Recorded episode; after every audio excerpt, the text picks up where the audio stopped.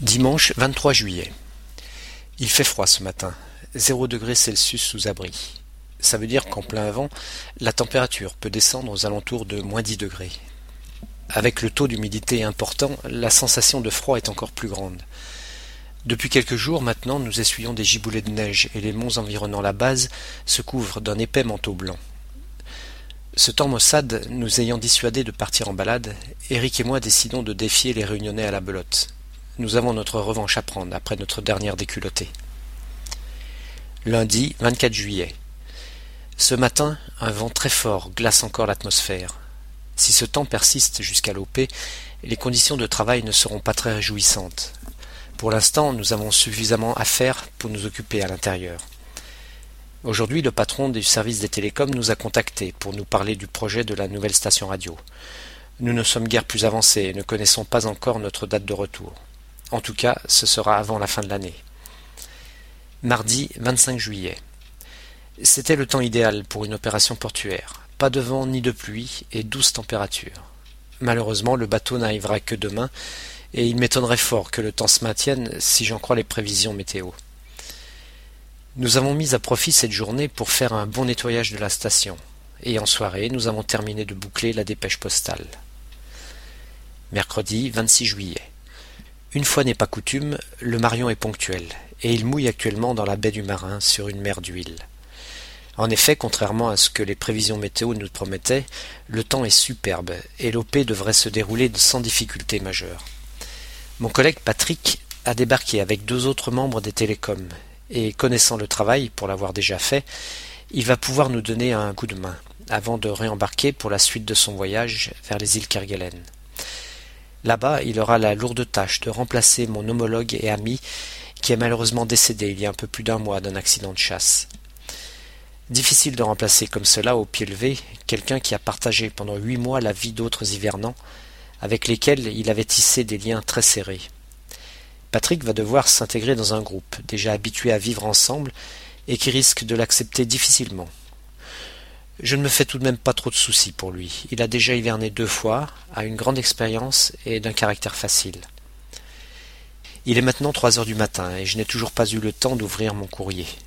La nuit promet d'être courte. Jeudi 27 juillet. Malgré une furieuse envie de dormir encore un peu, je me fais violence pour sauter hors du lit. L'OP n'est pas terminée et il faut se remettre à l'ouvrage. Le bateau n'attendra pas. Par chance, le temps est encore avec nous toujours pas le moindre souffle de vent, et les températures toujours aussi douces. Ce qui est assez étonnant, sachant qu'ici, dans l'hémisphère sud, nous sommes au cœur de l'hiver. Finalement, la dépêche a été terminée dans les temps. Ce sont quelques dix-sept sacs d'une capacité de cent litres chacun, remplis de lettres et paquets, qui ont été transférés sur le bateau par hélico vers dix-sept heures, en même temps que le dernier passager. À vingt heures, le Marion Dufresne a largué les amarres, actionnant sa corne de brume en réponse à la sirène de la base, pour sacrifier à l'immuable rituel du départ. Nous l'avons regardé s'éloigner avec un regard différent, sachant que lors de son prochain passage, notre relève sera à son bord. Vendredi 28 juillet. La routine de l'hivernage reprend ses droits. Nous avons commencé les comptes rendus de l'OP et inventorié tout le matériel reçu. C'est quelque chose qu'il nous faut faire tout de suite si l'on veut passer un week-end tranquille. Eric et moi avons traîné jusque vers minuit, accoudés à notre bar, à discuter, tout en dégustant une bière. Samedi 29 juillet. Réveil difficile ce matin, probablement à cause d'une accumulation de fatigue durant les derniers jours. C'est souvent le cas au moment des OP. Je suis passé à la salle de sport avant d'aller au travail pour réparer le tapis de course. Nous avons enfin reçu la pièce de rechange. Juste le temps d'un petit essai avant de rejoindre Eric à la station et lui annoncer la bonne nouvelle.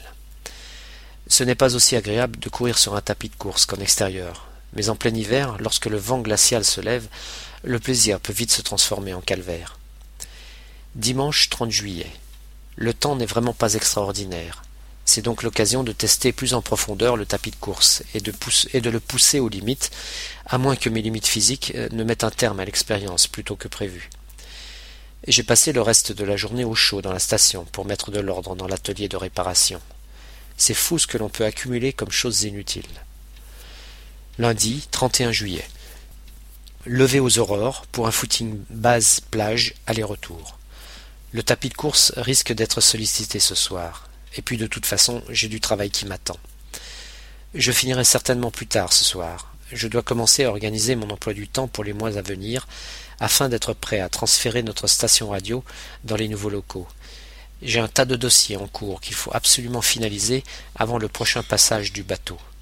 C'est avec lui qu'arrivera tout ce dont j'aurai besoin pour les travaux. Il s'agit donc de ne rien oublier.